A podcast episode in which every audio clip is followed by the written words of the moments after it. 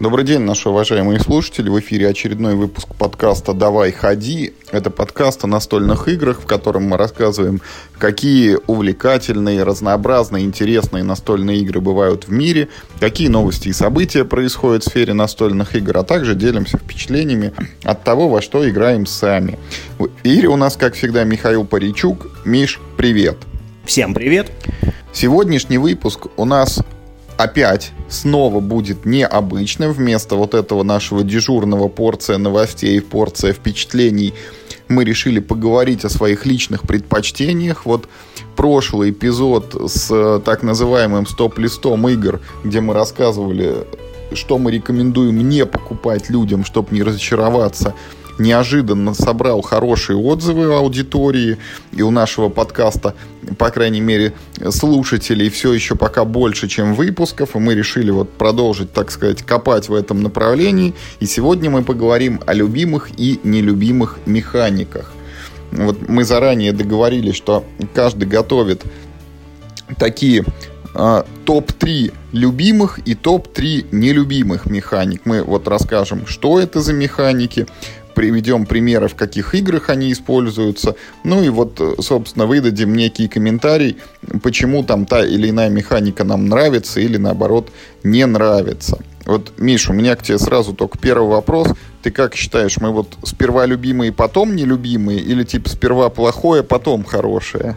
Да, ты знаешь, я предлагаю так, давай по очереди одну любимую и одну нелюбимую. Хорошо. Давай, я тебе предлагаю тогда начать. Вот Хочешь с любимой, хочешь с нелюбимой, прям погнали. Погнали. Я, кстати, должен сказать, что очень сложно было этот список составлять, особенно в числе нелюбимых механик. Оказалось, что я к механикам, в общем, довольно всеяден, и, ну, в общем, почти нет ничего такого, что меня бы сильно раздражало. Но вот все-таки я э, списочек накропал.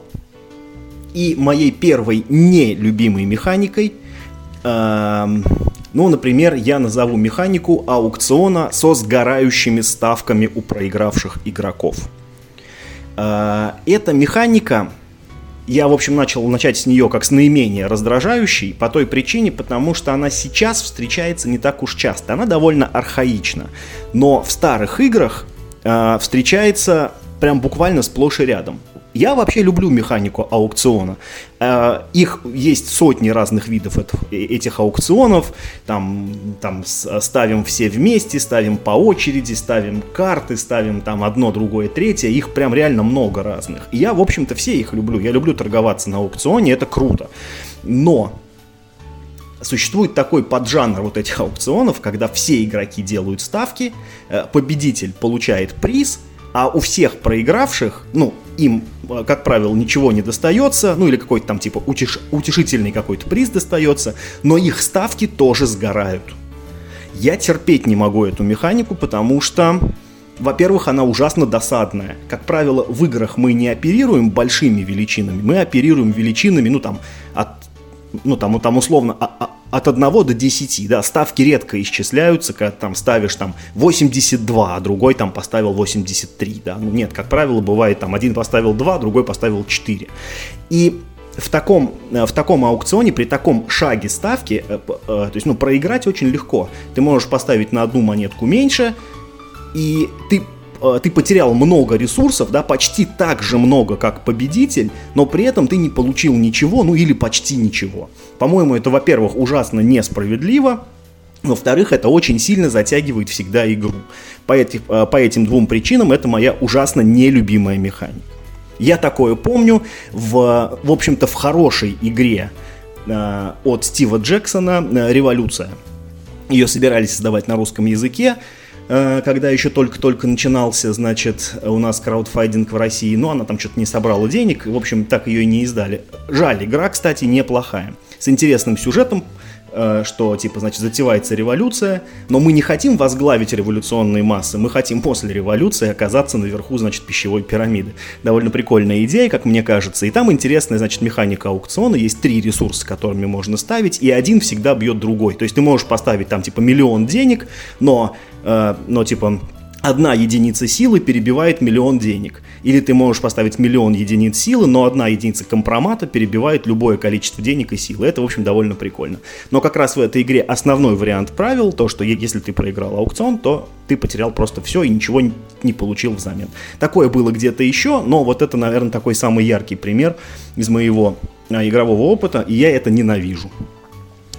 Ты знаешь, я хочу сказать, что я когда написал вот топ-3 своих нелюбимых механик, я к ним подписал еще такой, это топ-4 типа, и вот под номером 4 у меня как раз был аукцион, и примерно по той же самой причине. Я не смог вот так удачно сформулировать, как ты это сделал. Я просто для себя отметил, что есть игры, в которых ты на аукционе как бы можешь вот, ну, сильно прогореть, как бы. При этом это возможен вот и, как ты описал вариант, когда кто-то там выигрывает, да, у остальных просто ставки там прогорают и, соответственно, подгорает что-то. Вот. И могут быть э, другой вариант аукциона, когда все ставят ставки вслепую, потом открываются, и там ты видишь, что кто-то поставил там 1 рубль, кто-то 0, а ты поставил вот как раз 15, ну, ты вроде как и выиграл, но тебе тоже типа досадно, потому что ты слишком много денежек на этом, ну, слишком много ресурсов на это потратил. Поэтому я вот тут тебя поддерживаю, и я вот в целом не против аукциона, но мне больше нравятся аукционы с открытой информацией, когда типа по кругу можно вот бесконечно ставку повышать, пока все не спасуют, ну и теряет деньги только тот, кто, собственно, ее выигрывает. Вот это вот. и к жизни как-то ближе, согласись, да? да? да. То есть, ну, на, на, на реальных аукционах происходит именно Да, так. наверное, именно так. Вот. Ну, а моя любимая механика, самая, да, которую я первую хочу назвать, на борт Game Geek называется э, Narrative Choice или Paragraphs. По-русски это называется книга-игра. То есть, когда есть некий кусок текста, мы его зачитываем, после чего предлагается сделать выбор. И исходя из этого выбора, мы зачитываем некий другой кусок текста.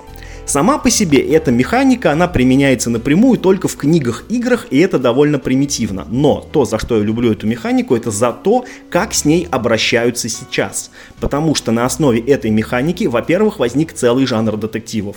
Если вы внимательно посмотрите, чистите с них вот всю вот эту шелуху компонентов, каких-то хитрых там игровых прибамбасов, жетонов, да, и прочего-прочего, вы увидите, что это точно такая же книга-игра. Только, ну, что-то порезано там на карточке, что-то написано на жетончиках, что-то написано в книге сценариев, но в целом это точно такой же бег по гипертекстовому, э, ну то есть по гипертексту, когда ты нажимаешь ссылки и читаешь историю дальше. Я обожаю эту механику, она есть в ну, во всех без исключения детективов, по крайней мере, в которые я играл. Из обычных настольных игр она, ну, вот на русском языке хорошо очень реализована в, игре Fallout, где именно так реализованы квесты. На английском языке это Tales of Arabian Night и uh, Barbarian Prince. Uh, эта механика, по-моему, uh, ну, как, здесь то есть, ну, когда ты имеешь дело с игрой с такой механикой, очень важны становятся писательские скиллы автора игры. То есть, если текст написан плохо, герои неинтересны, то и тебе будет тоже неинтересно. Эм, но если все именно с точки зрения ну, литературы, да, это может быть громко сказано, но вот именно с точки зрения художки сделано круто, то это очень хороший, как бы сказать, а, э, это очень хорошая альтернатива игры с гейммастером. То есть, если вы не хотите заморачиваться на настоящие ролевки, если вам сложно придумывать сюжеты самому, то именно а, сюжет именно в таком виде я в настолках очень люблю, потому что он очень простой, он бесконечно гибкий, как показывает современная практика игроделания, да, а, и ну, э, э, это как бы интуитивно понятная всем э, механика. Ее вообще не нужно объяснять. То есть, как только ты просто вот, да, показываешь, ну, какой-то текст просто, да, всем прочитал и говоришь, мы делаем это, это или это. И все понимают, как это работает. Обожаю вот эту механику книги игры, или по-английски она называется Narrative Choice или Paragraphs. Слушай, вот ты, конечно, копнул там это в своих изысканиях. Я, честно говоря, даже не задумывался, что это, ну, вот это является механикой, вот это вот, ну, прием пихания там гипертекста и подачи информации по кусочкам, там, будь она действительно написана на картах, там, изображена на жетонах или нарисована там еще на каких-то компонентах игры. Но, в принципе, я поддерживаю, и ты правильно отметил, что здесь многое зависит от именно литературной составляющей, потому что вот э, возьмем игру там «Мертвый сезон перекрестки», да, где есть вот нечто подобное на карточках перекрестков. Очень хорошая, кстати. И там это сделано очень круто. А возьмем игру вот эту там выше и ниже, по-моему, да, Райана Локота, где ты строишь там такое э, в евро в стиле евроигры ты строишь поселение, а потом можешь ходить в пещеру, и с тобой там вот происходит всякое, и ты обращаешься к книге и игре вот такой. И она написана там, ну, настолько неинтересно. То есть ты зашел в пещеру, с тобой случился там рандом энкаунтер какой-то, они в сюжет не завязываются между собой. Короче, мне вот это дальше и ближе показалось, ну, типа, средненькой евроигрой. Вот самый интересный элемент для меня был вот эти приключения в пещере, они оказались вообще неинтересными. То есть вот я на это сразу бросил, и новые игры вот этого Райана Локта, там же он что-то теперь там ближе, дальше... ближе и дальше, да, да что-то да, еще, да. но вот... И вот прям совсем новая какая-то еще, она типа что-то там типа за пределами и как-то где-то там... Ну, короче, еще. я пока не верю, что он вот за пределы своих этих способностей вырвался, которые в первой игре вот я не оценил, поэтому не смотрю. А так механика, безусловно, хорошая, я все детективы поддерживаю, мне кажется, плохого детектива мы с тобой не видели еще ни разу, ну вот... Нет, два мы видели не очень хорошие. Не, ну мы, это вот дело там про розовые тона или в, в да. этих в багровых розах, но там сам детектив хороший э, с точки зрения механики, там литературная составляющая подкачала с нашей точки зрения. Ну и вот это про Чикаго, который правильные игры выпускает. Ну, по крайней мере, к демо-делу тоже у нас вопросов. Там, там сломались гиперссылки в нем, походу, просто. Да нет, там и по сюжету тоже есть вопросы, по доказательной базе. Ну, ты же помнишь, мы это ну, да. обсуждали. Ну, давай тогда я сейчас выдам одну, значит, любимую и одну нелюбимую механику, но я должен заранее предупредить, как бы такое это признание сделать, что у меня все такое очень простое и очень классическое, вот, мне кажется, без изысков. Вот моя у меня тоже нет там каких-то категорических предубеждений, да, и там я не могу сказать, что у меня есть вот механики, к которым я там на пушечный выстрел не подступлюсь, и если я вижу, что игра там вот она вот про вот это, я сразу там типа нет, я в нее играть не буду. Я, собственно, мне э, и причина-то не нужна, чтобы в игру какую-то не играть.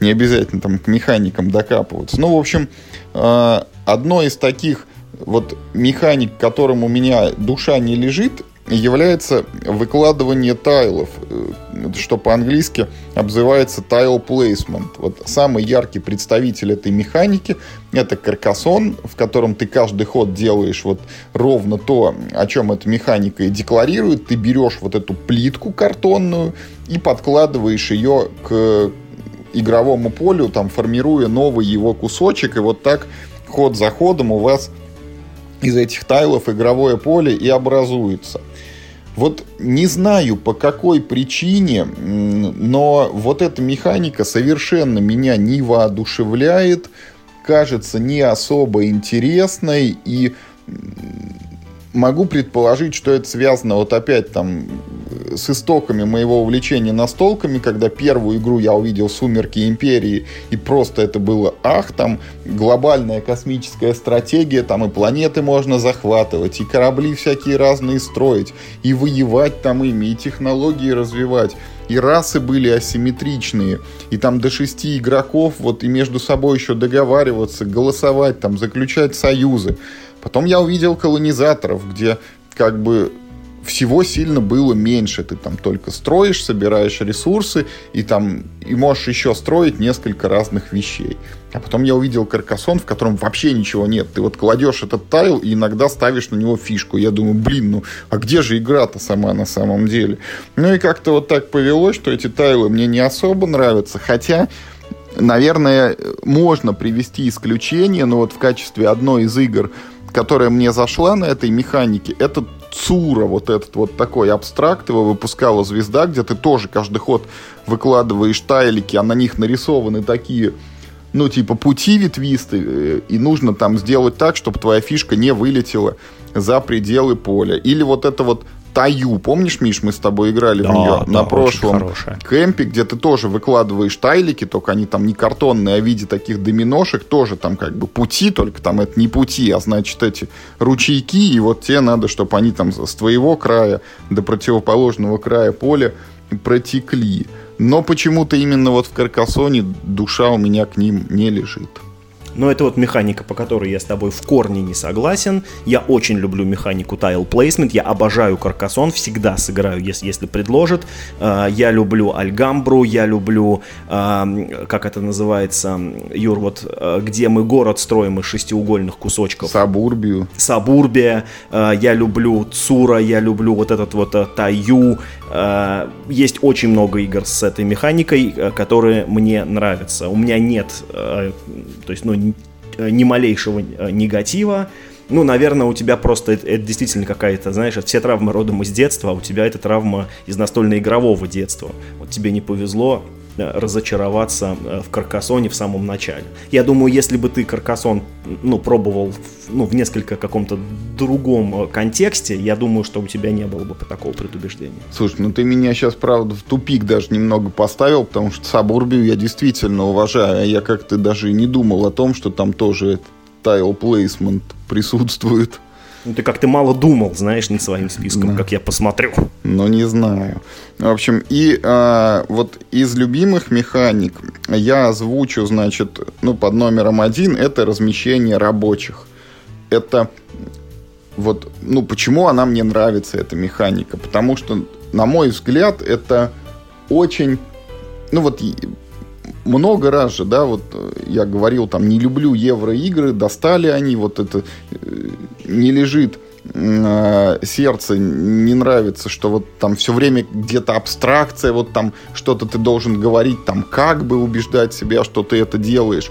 А вот размещение рабочих это очень такая понятная, простая, вот наглядная жизненная механика, что у тебя есть вот некие там люди, человечки, ну, иногда это просто там какие-то фишки или кубики, вот ты их можешь поместить там сюда, сюда или сюда, и за это ты получаешь вот это, это или это. Ну, вот самый, наверное, наглядный предмет это агрикола, да, где у тебя вот человек, он идет работать, он может пойти там на рыбалку, может пойти лес рубить, может пойти пшеницу сажать, ну и как бы вот куда ты его отправляешь, такой ты результат и получаешь. Там, другой пример, пожалуйста, Stone Age, это 100 тысяч лет до нашей эры, или Каменный век, он по-русски еще издавался.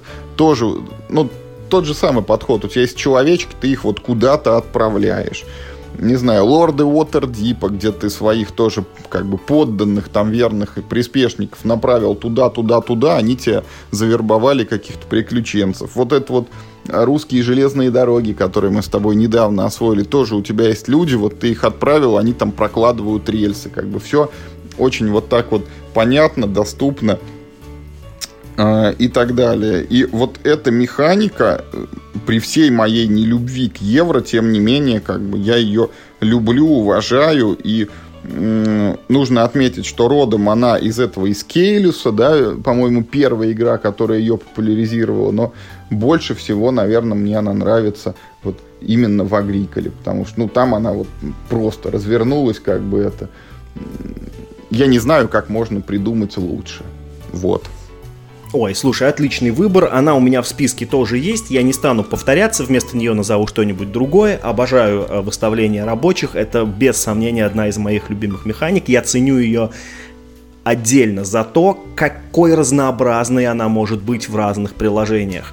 Есть такие игры, как Agricola, да, как ты уже сказал, где, ну, она наиболее классический э, вид э, имеет, когда есть некоторый выбор действий, и вы по очереди занимаете их своими рабочими, или там также в Stone Age. Ну, ну кстати, нет, в Stone Age уже не так. Там, там уже кубики, это, так сказать, ну, вместо рабочих, уже как-то все-таки более разнообразно, да. Э, значит, э, есть значит, механики, которые используются в Dungeon Lords и в Dungeon Pets, где ты можешь перебить ставку рабочими, э, если поставишь их больше, чем поставил противник. Есть то, что использовалось в этих западных королевствах, когда ты можешь забирать против, значит, э, э, миплов рабочих к себе в плен, и противник должен будет их выкупать оттуда. Есть как сделано в Карсон Сити, когда вы можете устроить перестрелку за место. Есть как в русских железных дорогах, где, ну, а, она типа там более-менее классическая, но цена в рабочих, она разная. В общем, это бесконечно разнообразная механика при вот этом базовом простейшем принципе. Утром человек пошел на работу, вечером принес тебе с нее плоды своего труда. Это супер логично и очень круто, и везде почти хорошо работает. Я даже не могу вспомнить, э, где бы эта механика плохо бы сработала. Есть даже очень экзотический пример этой механики.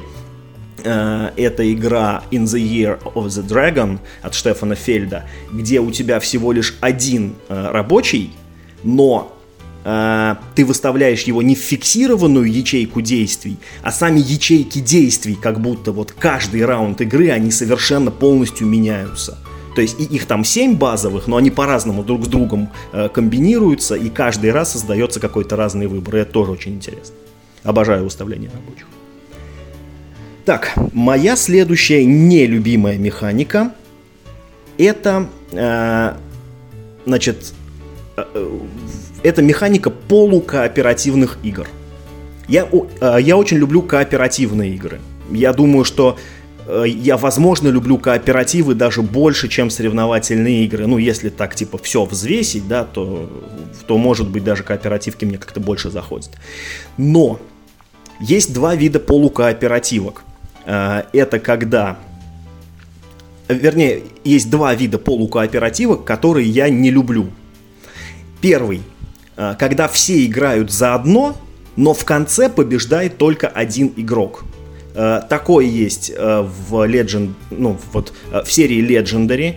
И эту механику, мне кажется, никто не использует. Все просто, ну, ну типа, победили, не победили. Ну, типа, да, выиграли в сценарии, не выиграли в сценарии. А уж кто там больше врагов набил, вообще наплевать.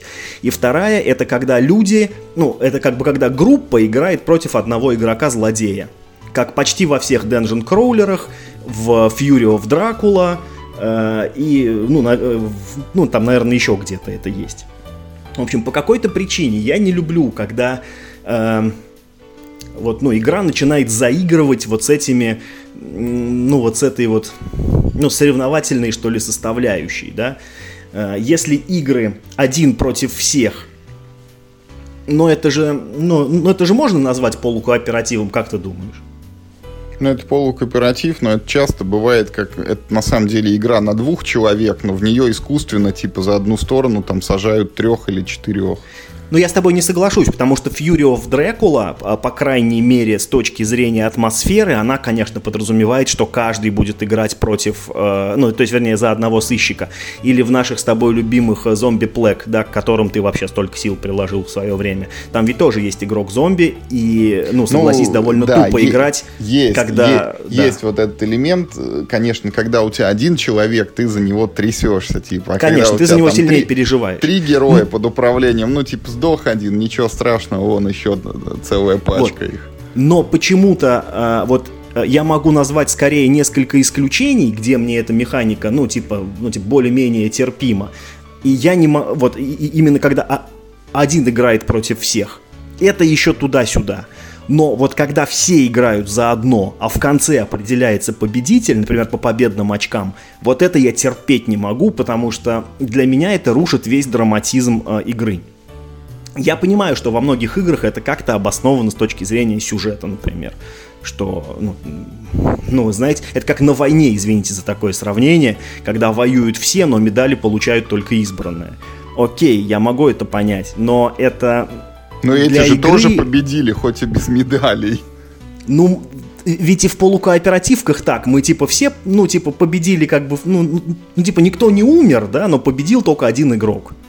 Вот. Ну, в общем, я не знаю, я не люблю эту механику.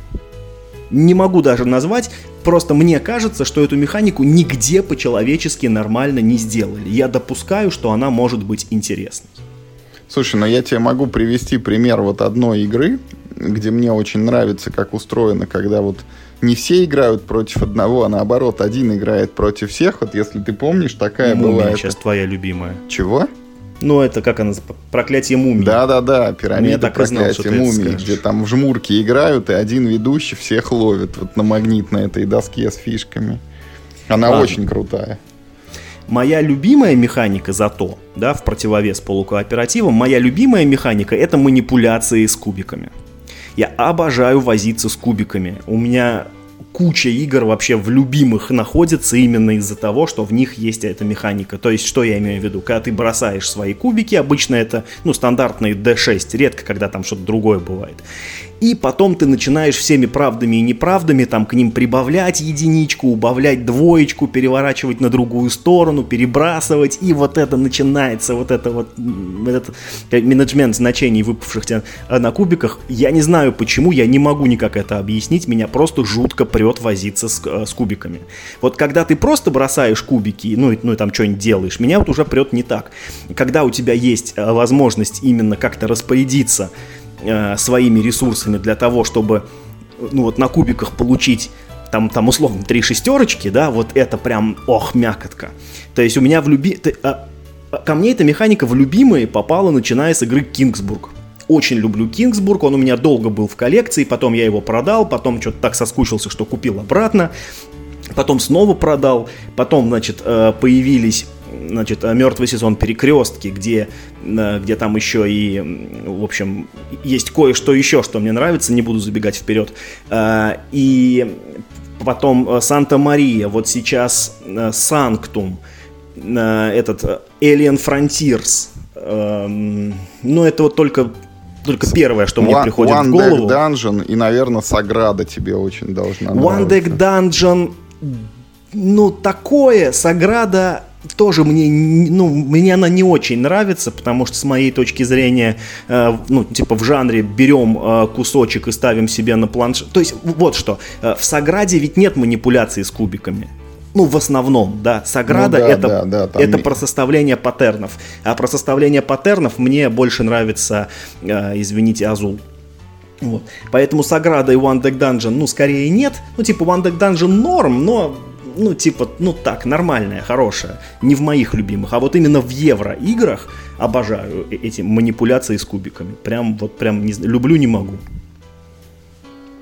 Слушай, ну вот я тут тебя, знаешь, как это, нейтралитет буду держать. Я э, с одной точки зрения вот я не люблю, когда этих много кубиков, а тут вот, ну, как бы ты их мало того, что бросил, ну, и потом еще вот что-нибудь там их кручу и верчу, обмануть хочу, да, чтобы у тебя получились одни шестерки. С другой стороны, вот ничего плохого в этом тоже не вижу, ну, и вот в тот же Санктум сыграл э, не без удовольствия, он мне там, может быть, ну, не сильно зашел, но совсем там по другим причинам, они не связанные с этими кубиками. Вот, но в целом, как бы для меня механика норм. То есть она вот not great, not terrible. Вот так вот. Моя очередь, наверное, да, вот а, называю тоже нелюбимую и любимую механику. Вот в нелюбимых у меня будет записан то, что по-английски называется area control, э, то бишь контроль территорий. Это механика, подразумевающая, что в игре у вас есть какие-то области, и вы их должны захватывать, помещая туда там что-то свое, там, людей, солдат, кубики там и так далее. И нужно, я, может быть, Миша, это буду только если путаться, ты меня поправляй, потому что я что-то немножко сомневаюсь, что, может, это правильно называется не контроль, там, а majority. Короче, суть в том, что вас в этой области должно быть больше, и тогда вы ее захватываете. Вот в качестве примеров я могу привести довольно-таки старую, но вот не так давно перевыпущенную игру Mission Red Planet, где мы запускаем, значит, этих космонавтов там на Марс, и они приземляются, и вот там Марс расчерчен на энное количество территорий, ну и типа каждый участок Красной планеты вот мы стремимся захватить, там типа кого больше в нем, тот за него получает очки. Еще один пример игры, тоже старая достаточно, бутлегеры, где мы там открываем подпольные эти бары, торгующие э, нелегальным спиртным. И чтобы бар открылся, в нем там надо э, скопить энное количество людей, причем это могут быть, ну, вот несколько игроков могут объединиться и открыть этот бар. И из такого более-менее свежего, наверное, 8-минутная империя, где тоже мы там бегаем по территориям, и, значит, нужно лидировать там по количеству людей, чтобы эта территория э, засчиталась в твою пользу. Вот я, задаваясь вопросом, типа, почему мне не нравится эта механика, я на него даже толком не могу ответить, но у меня есть одна гипотеза, я вот ее сейчас озвучу. э, она перекликается вот с тем, о чем ты говорил, Миш, когда рассказывал вот про аукцион прогорающий. Вот эта вот механика, с моей точки зрения, она тоже Э, часто приводит к тому, что ты вот, ну, в игре что-то делаешь, делаешь, а потом ты не достигаешь результата, потому как э, кто-то, ну, там, тебя перебивает, делает что-то, что э, там аннулирует твои достижения, либо э, ну, у тебя не получается сделать то, чего ты хотел, либо ты там вырываешься на какое-то первое место в этой территории, а потом тебя из нее выбивают. И как бы ты вот играл-играл, ничего не достиг. Э, при этом я не имею ничего против там игр с прямым противодействием, когда тебя прям могут там убить, втоптать в землю и, может быть, даже там вообще уничтожить, да, вот Player Elimination, это по большому счету тоже, наверное, можно рассматривать как механику выбытия игроков. И вот против этого я ничего не имею. Но когда вот начинается вот это толкание в территориях, у кого там больше людей, у кого больше кубиков, вот я это как болото, что ли, воспринимаю, что мы там в нем все увязли, ну и типа вот что-то делается, но ничего интересного в игре не происходит. Плюс подобные всегда ситуации, они за столом, ну, часто провоцируют такие, как бы, разговоры, переговоры, типа, а ты куда пойдешь, а давай объединимся вот тут вот, может быть, вместе, там, а тут мы будем вот дружить с тобой, а тут будем дружить против тебя, а я такое тоже особо не люблю, потому что вот в момент этих разговоров э, действие в игре, оно как бы приостанавливается, и мы вроде вот как за игрой, но в нее не играем. А я такого тоже не люблю. Хотя переговоры это тоже может быть там отдельной механикой. И в принципе игры типа Робин Гуда, где ты там контрабандой тащишь товары, или старая игрушка интриги, где ты там всю игру переговариваешь, кто к кому пойдет работать, я их тоже уважаю. Но вот почему-то вот в этом контроле территории, вот они как так звезды все сошлись, что мне она не нравится. Да, я с тобой согласен, я тоже не люблю эту механику. Я бы все-таки назвал ее а, Majority, потому что, ну, Era Control это все-таки немного про другое. Вот, например, в колонизаторах есть Era Control, когда ты застолбил территорию и вокруг нее создается некая буферная зона. Это тут нет Majority, а Era Control все-таки есть. А Majority, да, это именно кто вот больше накидает своих ну, не знаю, кубов, подданных, чего угодно в одну и ту же территорию, и в конце, да, там все это разрешается. Я не люблю эту механику за то, что ты уже очень справедливо заметил. Это это механика, которая очень сильно растягивает какой-то игровой эффект. То есть все должны, э, игроки, долго стараться, да, ради того, чтобы просто этот эффект в конце, ну, там, каким-то образом разрешился. Ну, хотя он мог бы разрешиться как бы сразу, да, то есть не, ну, без вот этого а, длительного, томительного ожидания. Я Majority тоже не люблю, хотя, наверное, ну, не без исключений. Я думаю, что можно вспомнить парочку игр, где, ну, типа, терпимо это сделано. Ты знаешь, мне почему-то вот э, пришла на ум игра неожиданная, я даже о ней не думал, когда список составлял. Э, Раттус, может быть, ты помнишь? Mm-hmm. Вот, там, э, э, в общем, сюжет про то, как жители средневековой Европы убегают от чумы, которую разносят крысы. И очень большой, а, очень большую роль в этой игре, значит, ну вот как раз-таки а, играет то, а, ну, типа, кто доминирует в каждой территории, потому что у кого больше жителей, того больше и съедят. Не знаю, вот она просто вся какая-то такая, ну, шуточная, легковесная, в ней как-то все это легко и просто делается, и у меня не было какого-то напряжения.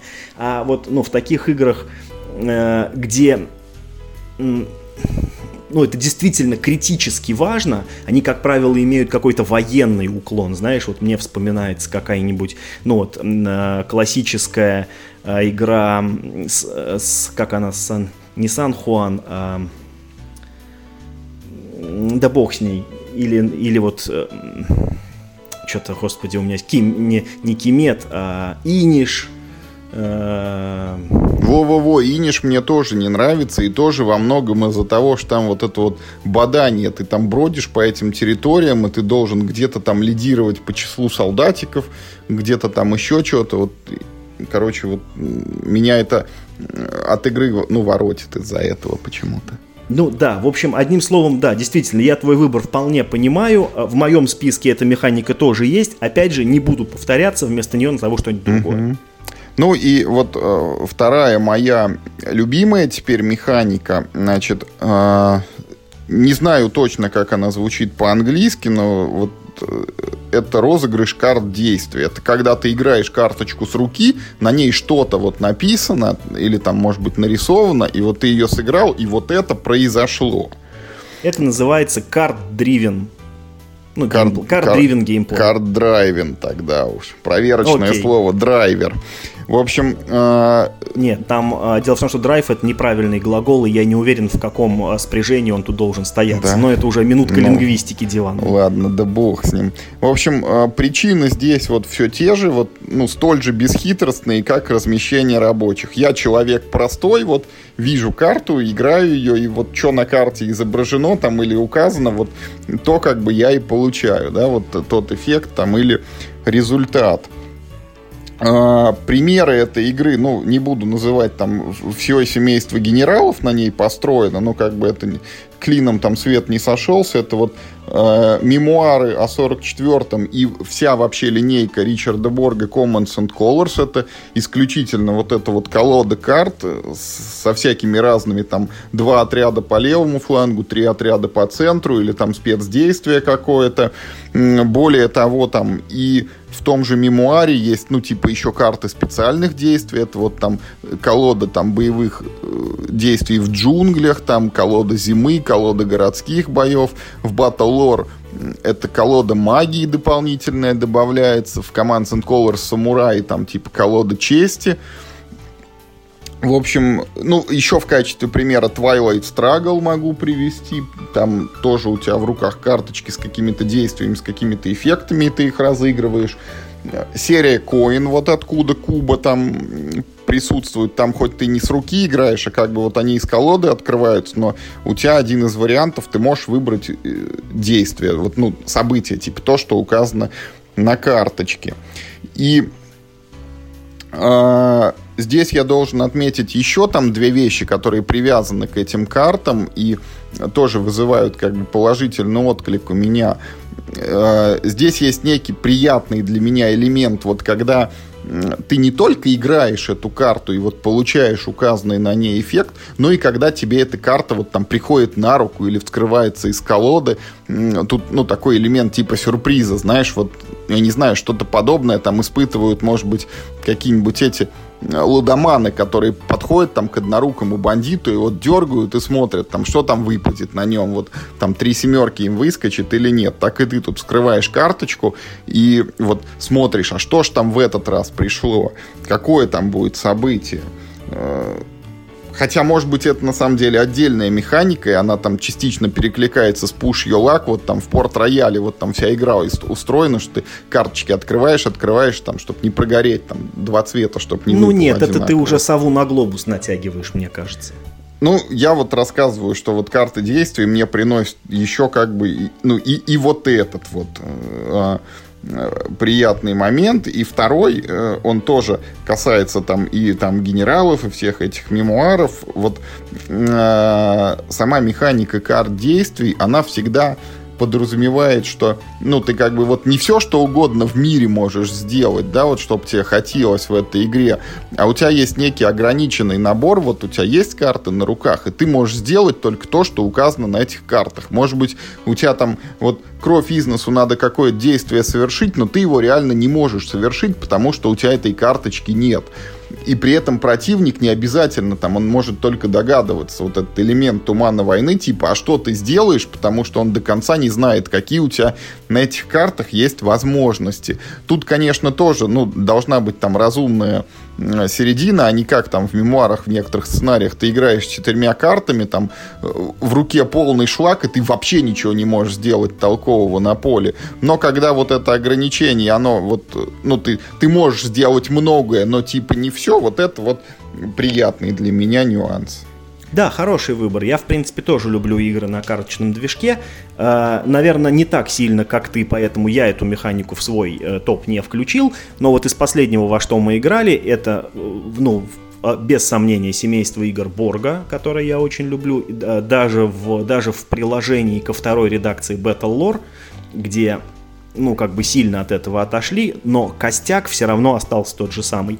И, ну, вот Watergate, да, тоже очень хороший дуэльный такой исторический филерок, где тоже эта механика по полной используется. Ну и, конечно, Twilight Struggle э, великая, да, замечательная, в которую никогда больше играть я не сяду, потому что слишком она меня, э, ну, нервирует и выбивает из морального равновесия. Я переживаю очень за свою державу, когда начинаю в нее играть, прям боюсь проиграть, и потом валерьянку надо пить. Вот, но механика хорошая, она очень богатая на возможности, поскольку карта вообще очень такой, ну, э, скажем так, информационно емкий носитель. Ты на карте можешь очень много чего прописать, то, чего другими средствами игровыми, ну, достичь, может быть, было бы сильно труднее.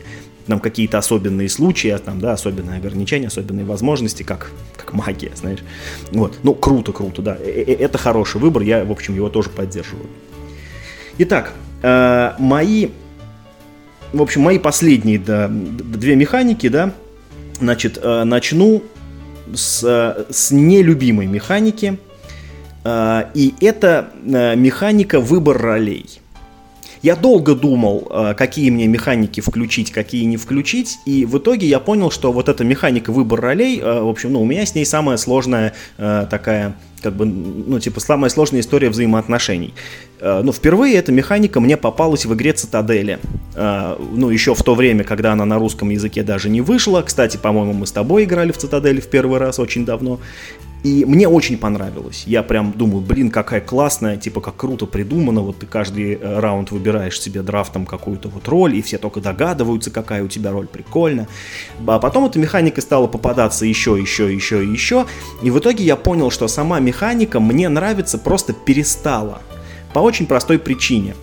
А, это может быть звучить глупо, да, но так не бывает я никак не могу ассоциировать себя. Ну вот, то есть, ну вот, например, да, вот мы играем в Цитадели. Вот я в этой игре кто? Я некая вот сущность, которая как-то какими-то там своими эманациями влияет э, на людей, и они начинают делать то, что я хочу? Или, или, или я кто? Я не могу понять.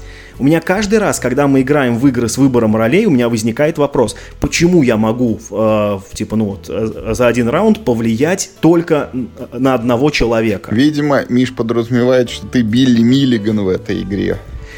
Ну, знаешь, как правило, как правило, опять же, не всегда, это обосновывается в правилах так, что ты типа, ну, э, ну на него оказываешь некое влияние.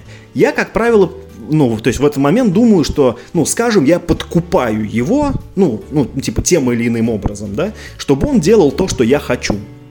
Но у меня всегда возникает вопрос, а почему я не могу подкупить больше, чем одного персонажа? Вот, вот э, классический э, пример, в котором меня безумно раздражает выбор ролей, это игра Steam где мы строим железные дороги, и там, ну, ну вроде все неплохо, да, прокладываем маршруты, возим товары, все, все здорово. Но центральная механика, ну, она может быть не центральная, но одна из центральных, мы выбираем роли. И причем эти роли, во-первых, очень, ну, какие-то неравнозначные. Ну, ну, то есть, если в цитаделях э, это хотя бы действительно, э, ну, какие-то либо финансовые воротилы, да, там, ну, либо какие-то вельможи знатные, либо криминальный элемент, ну, действительно такой прям, то есть, ну, не шуточные какие-то такие прям люди, то, извините, в Steam ты то кон, ну, там это, Сегодня есть, ну, я у мамы инженер. Да, да, да. То значит я инженер, то я машинист поезда, то я банкир, то я там кто-то еще, и ты чего, почему? И вот вот э, в Steam у меня тем более возникает сильный этот так называемый людонарративный диссонанс, когда ты по ходу дела богатеешь, да, у тебя больше денег, больше власти, э, ну вот эта твоя империя железнодорожная растет, но ты все равно можешь повлиять только на одного человека за раунд. И более того, у тебя стоит выбор то ли повлиять на банкира, то ли повлиять на железнодорожного кондуктора. Ну что это такое? Я не знаю, у меня почему-то эта механика всегда вызывает чертов людонарративный диссонанс. Я не могу абстрагироваться от этих действий.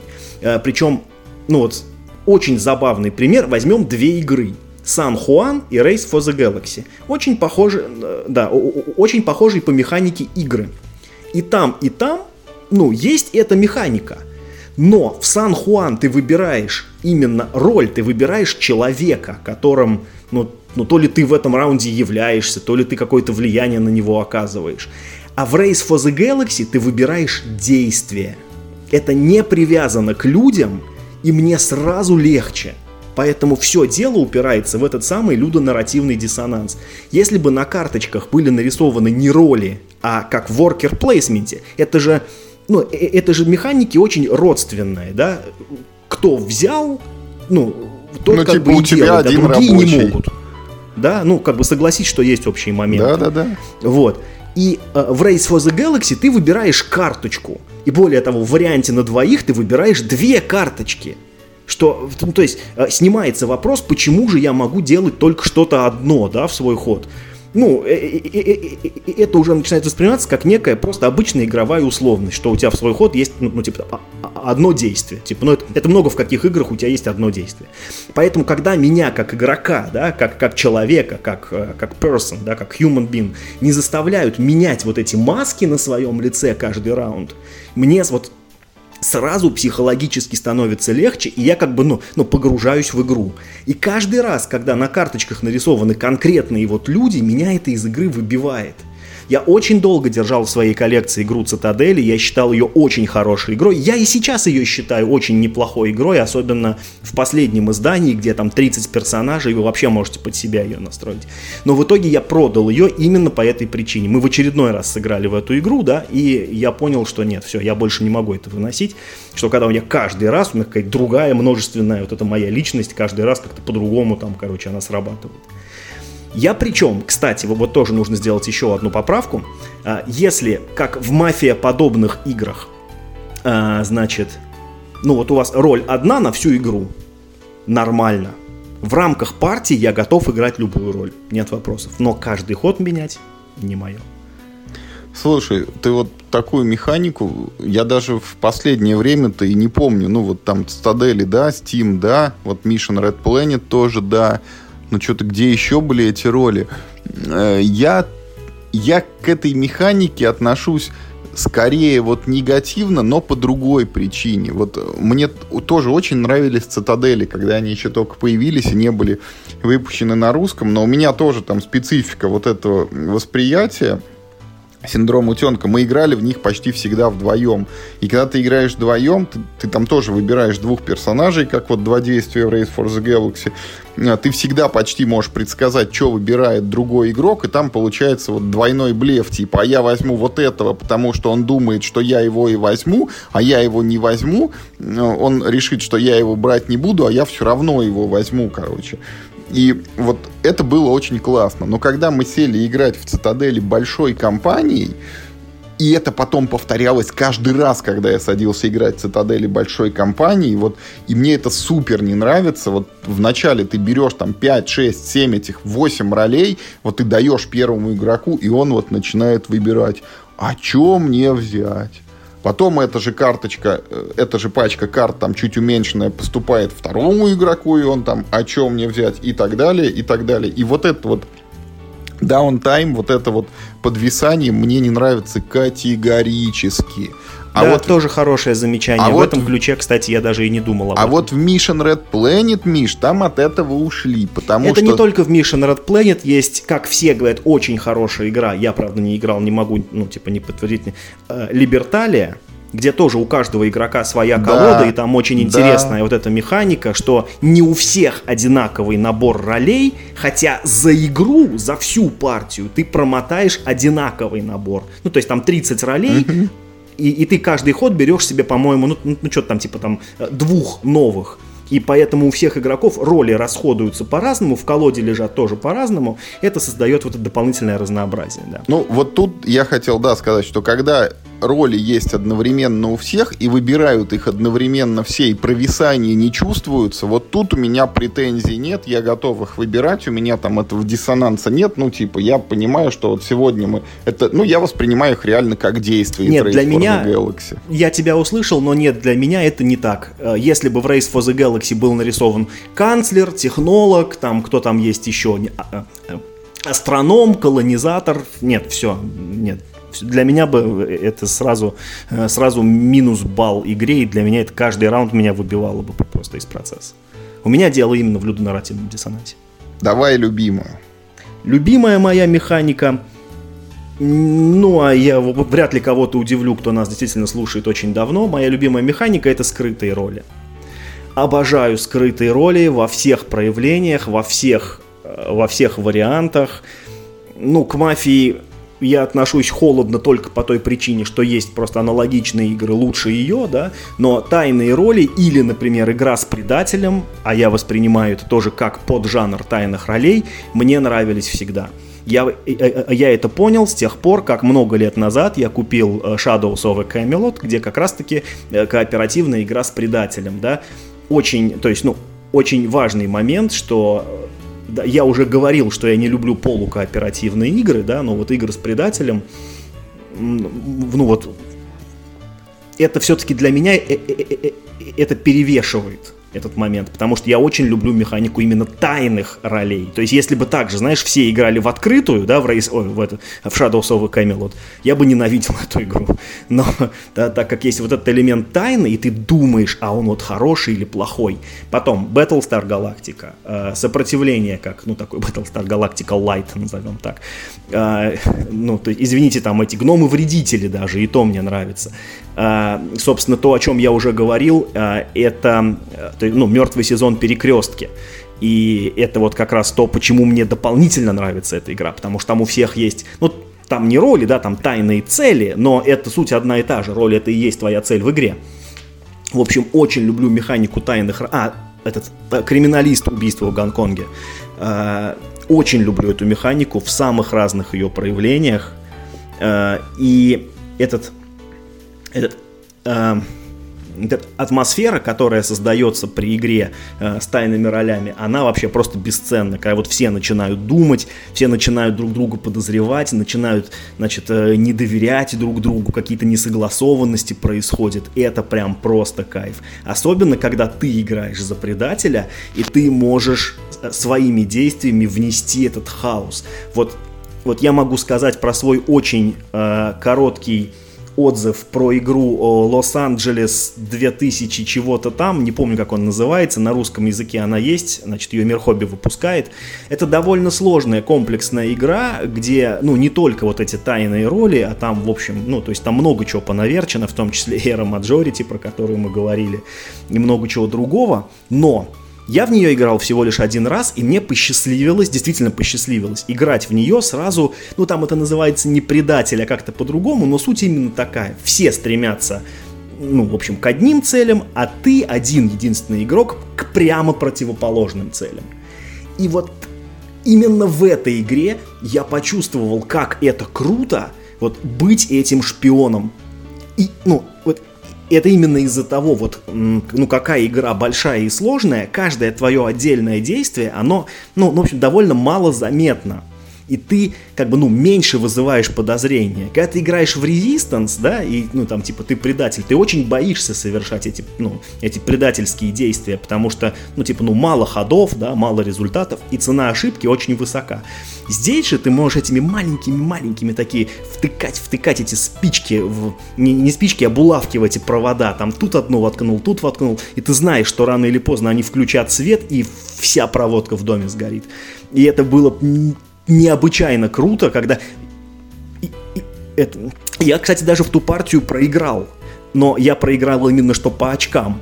И никто меня не вычислил, и я всю игру наслаждался тем, как я управлял действиями других игроков. Мне очень нравится механика тайных ролей.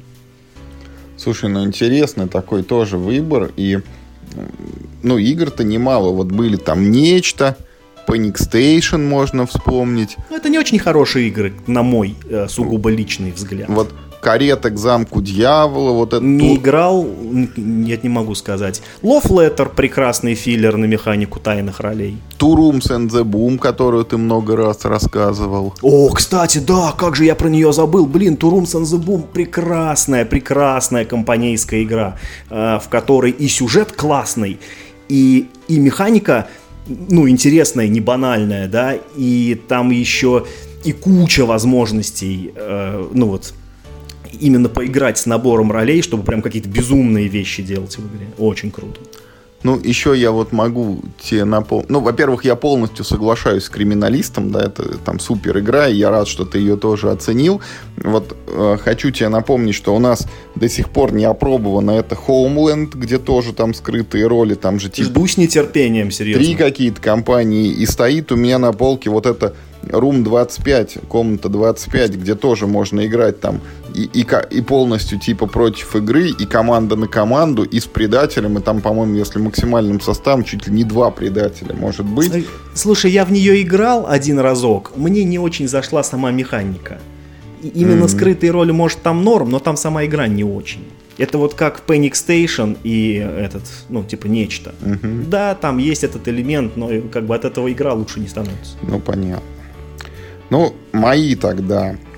Вот э, из нелюбимых я назову еще одну механику, которую я тоже там не знаю точно, как она называется. Я ее назову Dice Fest. А суть ее в том, что в игре тебе нужно бросать очень много кубиков, причем броски как бы там совершаются неоднократно, и, ну, самый яркий пример это, наверное, вот боевка в каких-нибудь типа вот там я не знаю, Hulk настольных или э, Axis and Dolls или там... Нет, Space Hulk не, нет, не примазывай сюда. Я понял, о чем ты говоришь, но в Space Hulk делается один бросок. Ну, из того, что еще вот все знают, например, Eclipse, где вот у тебя корабль там полетел в атаку, и вот там иногда бывает так, что тебе надо выкинуть шестерку, и противнику надо выкинуть шестерку, и вот вы бросаете эти кубики, набрасываете, набрасываете, набрасываете, пока эта шестерка не выпадет. И э, главная моя претензия, наверное, к этой механике, она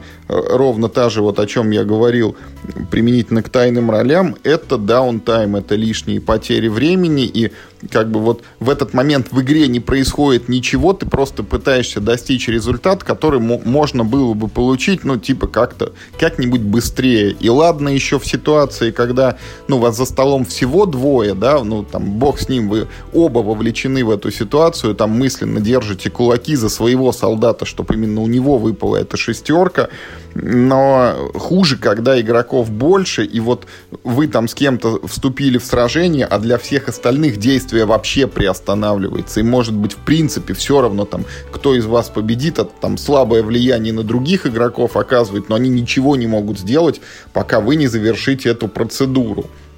Вот эта механика, она, наверное, родом из риска, да, получилась. Вот одна из первых игр, где вот солдатики и кубики, и много-много бросков на атаку. Есть игры, где она реализована хорошо. Это тот же вот Nexus Ops, где у тебя бой, ну, длится ровно один раунд. Ты вот бросил кубики, ты если выкинул нужную цифру, ты, значит, противника убил. Если не выкинул, то ты его не убил, и вы остались там стоять в этой локации. Ну, типа, если что, там будете драться в следующий ход. И тут нет вот этого затягивания, нету лишних потерь времени, и э, здесь я претензий, собственно, и не имею. Но если вот мы повторяемся чуть ли не до бесконечности, отсюда же мои претензии там ко всяким данжен, краулерам, как это было в Десенте, когда ты бросаешь там кубик на атаку, потом отдельно ты бросаешь на защиту, сколько ты щитов выкинул, а потом ты вот это сравниваешь. Короче, я вот это не люблю. Меня привлекает один бросок, ну и вот максимально повторюсь, я человек простой, чтобы вот я бросил кубик и получил результат. И, ну, супер пример, который я всегда привожу, это мемуары, где на кубиках нету даже никаких циферок. Вот ты бросил, стреляешь в солдатика, если ты выкинул солдатика, ты сразу видишь, ты его убил. Если ты не выкинул солдатика, ну, ты, извините, промахнулся. Вот Dice Fest, короче, моя нелюбимая механика. Я очень хорошо тебя понимаю. Я тоже терпеть не могу, когда нужно бросать кубики больше одного раза. Я не люблю даже, когда для того, чтобы ну, это же, ну, согласись, что чаще бывает, опять же, в военных играх, да, ну, типа в Ну, тут можно привести пример вот этого King of Tokyo, да, и механики, вот Янцы. Нет, механика Янцы это немножко другое. Но там другое, да. Да, нет, вот именно то, о чем ты говоришь, случается обычно все-таки, ну, в неких играх про войну. И ты знаешь, что надо сказать? Это понимают на самом деле все. Я могу привести тебе пример из, э, ну вот из классической, так сказать, ну Warhammer 40 тысяч. В старых редакциях, я, я не знаю, как сейчас, потому что вот, вот прямо сейчас вышла, по-моему, кажется, какая-то новая редакция, потому что я что-то какую-то новость недавно увидел, что типа новые кодексы. Думаю, «А что, опять новую редакцию сделали? Вот. Но вот, в общем, ну, раньше было так. Ты бросаешь кубики на атаку. Их надо посчитать, сколько ты их бросаешь, а это делается путем умножения количества моделек в отряде, значит, на их скорострельность. Ты их бросаешь.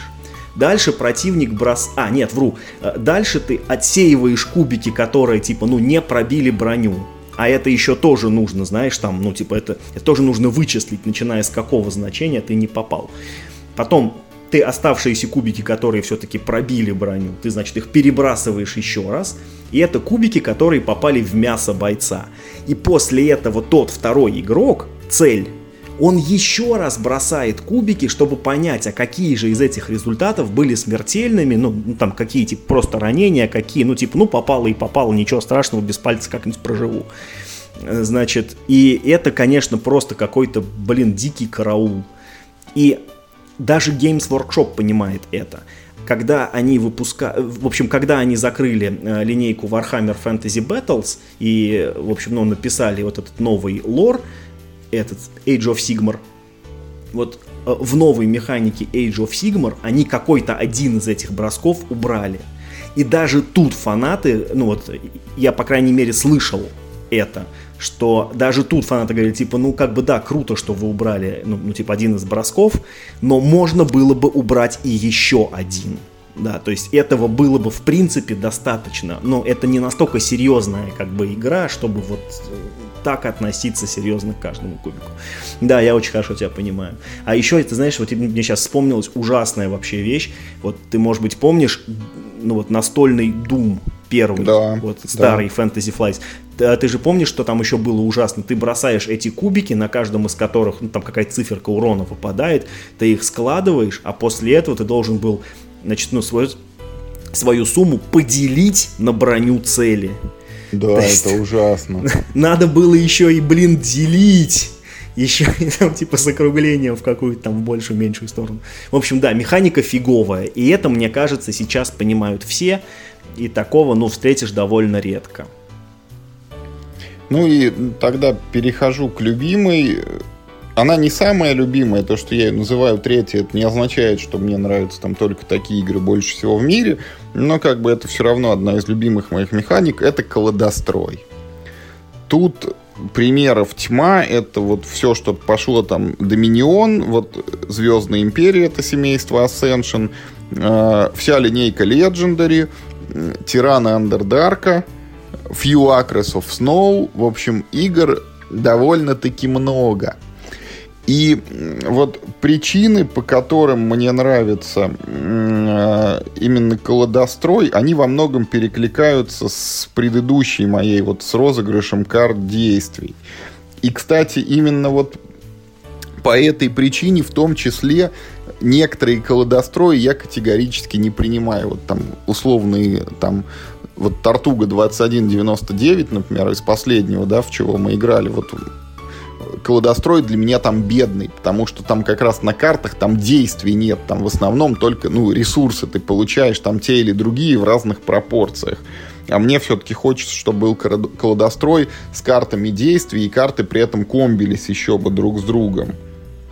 А, и здесь тоже проявляется вот мой этот элемент, который был в розыгрышах, добор. Вот у тебя как лотерейка, ты типа новую руку взял и смотришь, что ж там выпало, что ж там выпало тебе, какие комбинации пришли. А, но в колодострое для меня есть еще одна очень такая важная вещь, которая как раз вот в Доминионе, наверное, родилась и даже она в большей степени присутствует в Доминионе, чем во всяких вот этих звездных империях, это значимые решения, которые тебе как бы аукиваются всю игру. То есть, когда ты сам себе составляешь колоду, ты заранее как бы примерно прикидываешь, что ты хочешь от нее получить.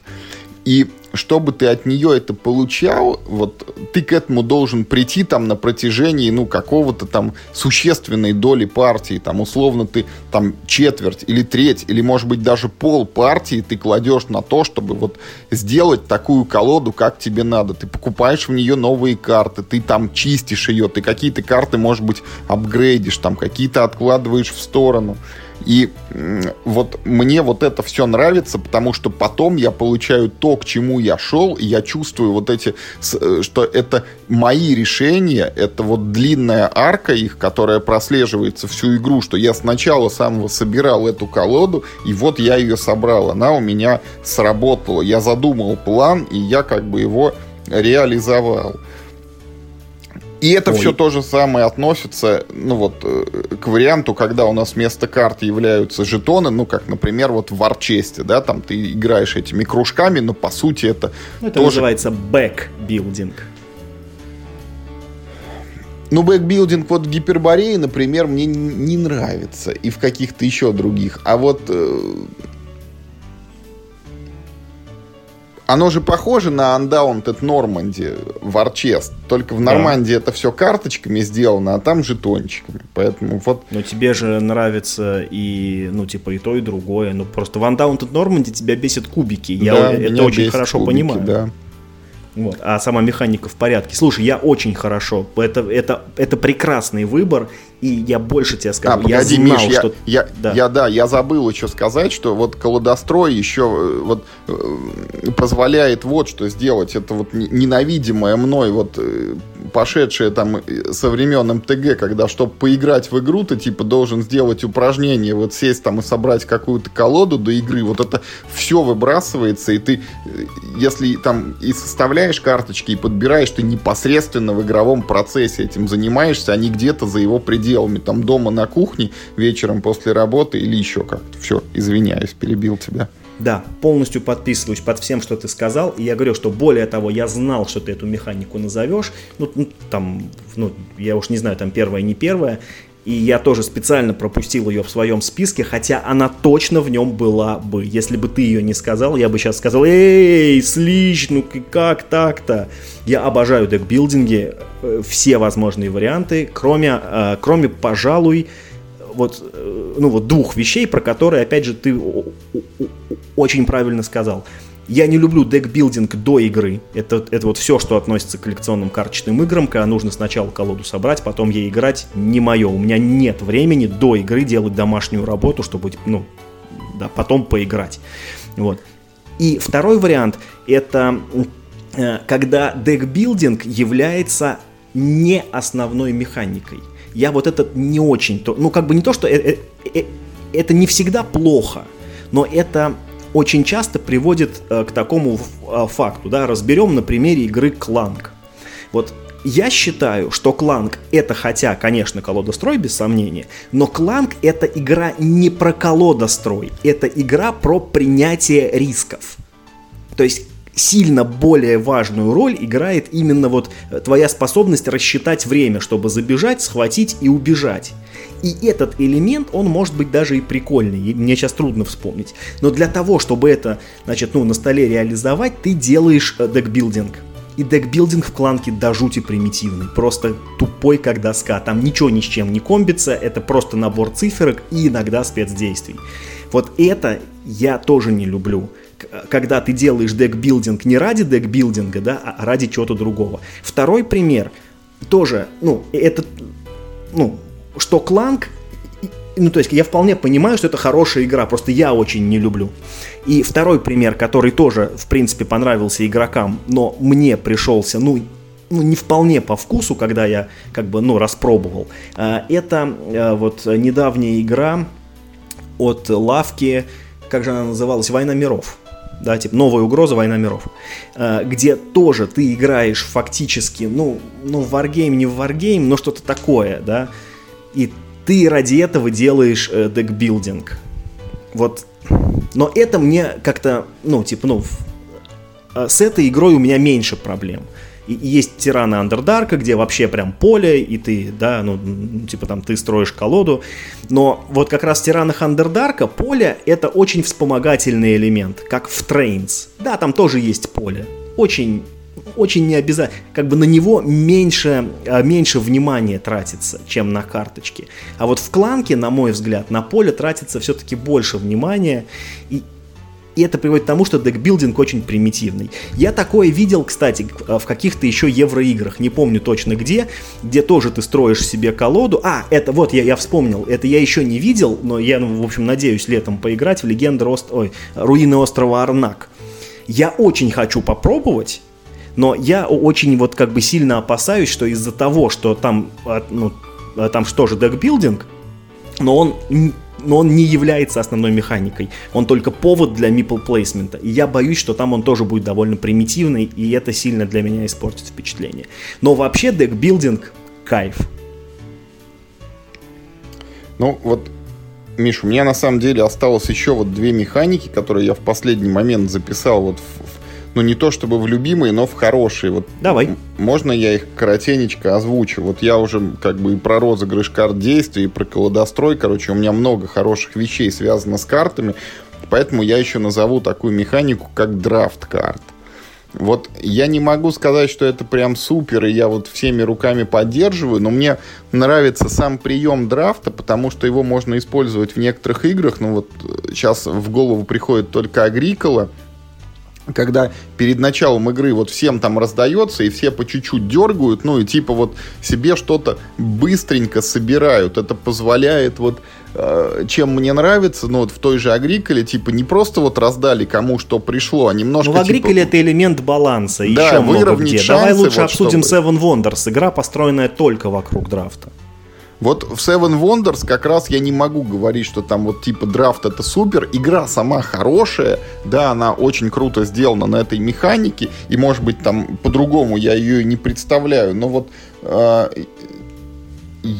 вот мне драфт именно как вот, ну, выравнивание шансов. Опять же. А, я понял. То есть, то есть именно как вспомогательная механика да, тебе не, нравится. Не, не то, вот. что, например, ты там смотришь, вот, а, а карты придут мне еще через круг, типа, а чтобы мне mm-hmm. такое взять, чтобы взять еще потом, и они друг с другом там скомбинировались.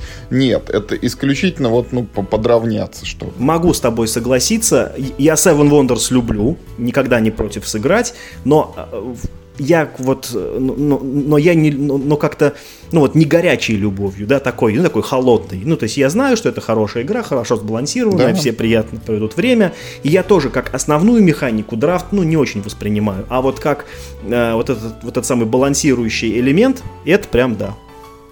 Вот. И еще одна механика, которая, может быть, не очень редко встречается, но чуть-чуть перекликается вот с твоими э, там ролями с предателями, это механика командной игры, но в формате команда на команду. Вот я могу привести пример, наверное, только вот эта комната 25, где команда есть на команду. Капитан и... Сонар. Капитан Сонар, генералы вот эти мои бесконечные. И вот, ну вот на вскидку что-то и все. Но мне вот... Чего-чего? Two Rooms and Boom из моих. Да, да, Two Rooms and Boom. Ну, в общем, вот мне механика команды на команду нравится, знаешь, чем?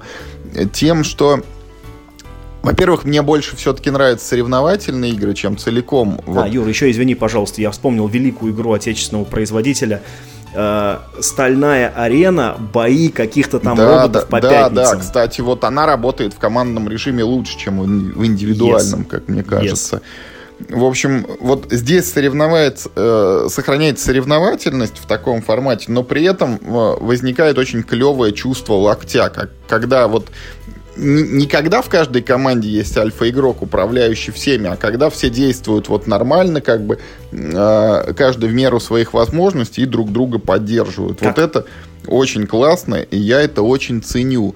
И, кстати, а, именно по этой причине я до сих пор держу в уме, что надо обязательно попробовать. Вот я никогда не играл в командный режим Ticket to Ride, и никогда не играли мы в командный режим пандемии, который во втором допе, вот в этой лаборатории, где в пробирках что-то там надо секвенировать, там он тоже какой-то есть. Вот мне очень интересно попробовать, как они устроены. Ну, я к этой механике отношусь э, спокойно. Есть хорошие игры, ну, их, их же вообще мало, да, команда на команду игр-то, блин, раз-два и обчелся. Я вот, ну, кроме того, что мы назвали, и вспомнить редко, на самом редко, деле нечего. да.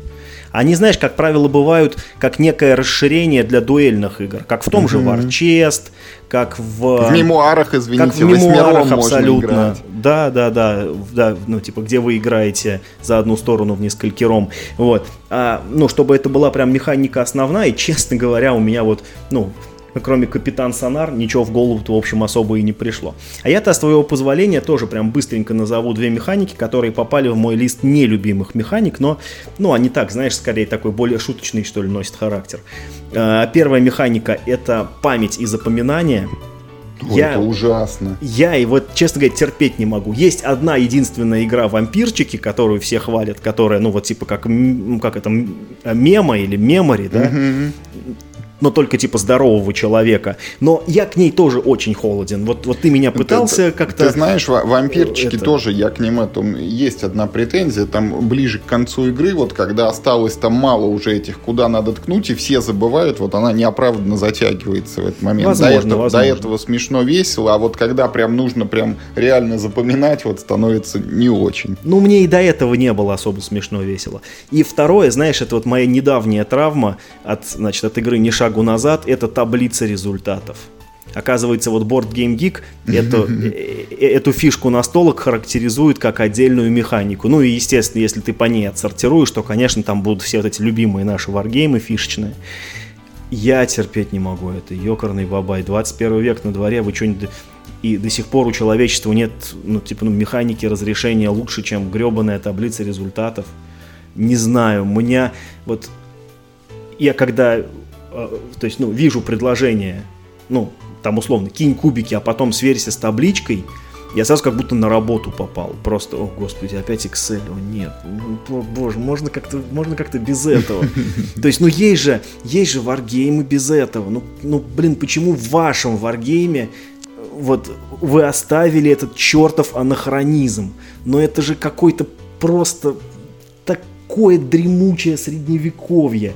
Мне кажется, эта механика берет свое начало вот из самого-самого первого такого, ну, зарегистрированного товарного варгейма, который придумал Герберт Уэллс, да, он там как-то назывался, я уж не помню, Warbox, что ли, как-то так. Это были правила для игры в солдатики. Вот там как раз такое было, типа кинь кубики и потом по табличке посмотри, что у тебя получилось. О, боже, я не прям Ой, такую тоску.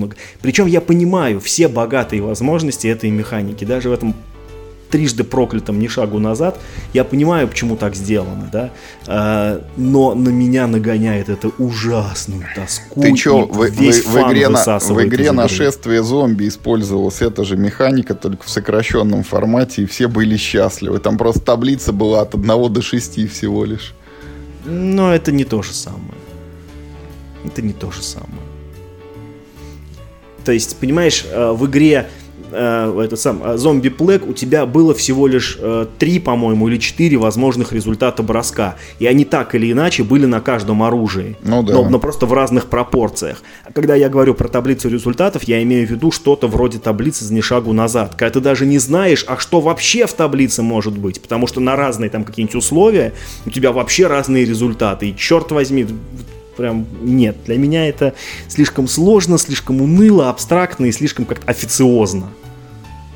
Ну, возможно, но это действительно, это какая-то, наверное, черта вот этих классических варгеймов, от которых вот ни шагу назад в сторону отошел, но как бы далеко не, не- не выбрался, да.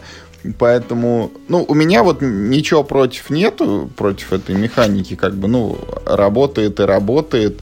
Наверное, ее, да, можно было как-то реализовать по-другому, и этот же автор, там, ни шагу назад он делает ну, типа, еще более простую версию, о которой мы как-то упоминали, где он там тоже а- от этого уходит, и там как-то будет, типа, вот, как в Combat Commander, ты там из колоды карточку должен взять и посмотреть, что там на ней там какая-то... Или это, может быть, вместо кубиков он так сделал. Ну, короче, как-то упростит он это, но не уверен, что сильно упростится. А Вот. на этом все. Да, уважаемые слушатели, мы сегодня перевалили даже за час. Нормально так. Спасибо, что вы выслушали весь наш этот выпуск. Обязательно напишите в комментариях, с чем вы согласны и с чем вы не согласны. Какие, может быть, наши любимые механики вы терпеть не можете.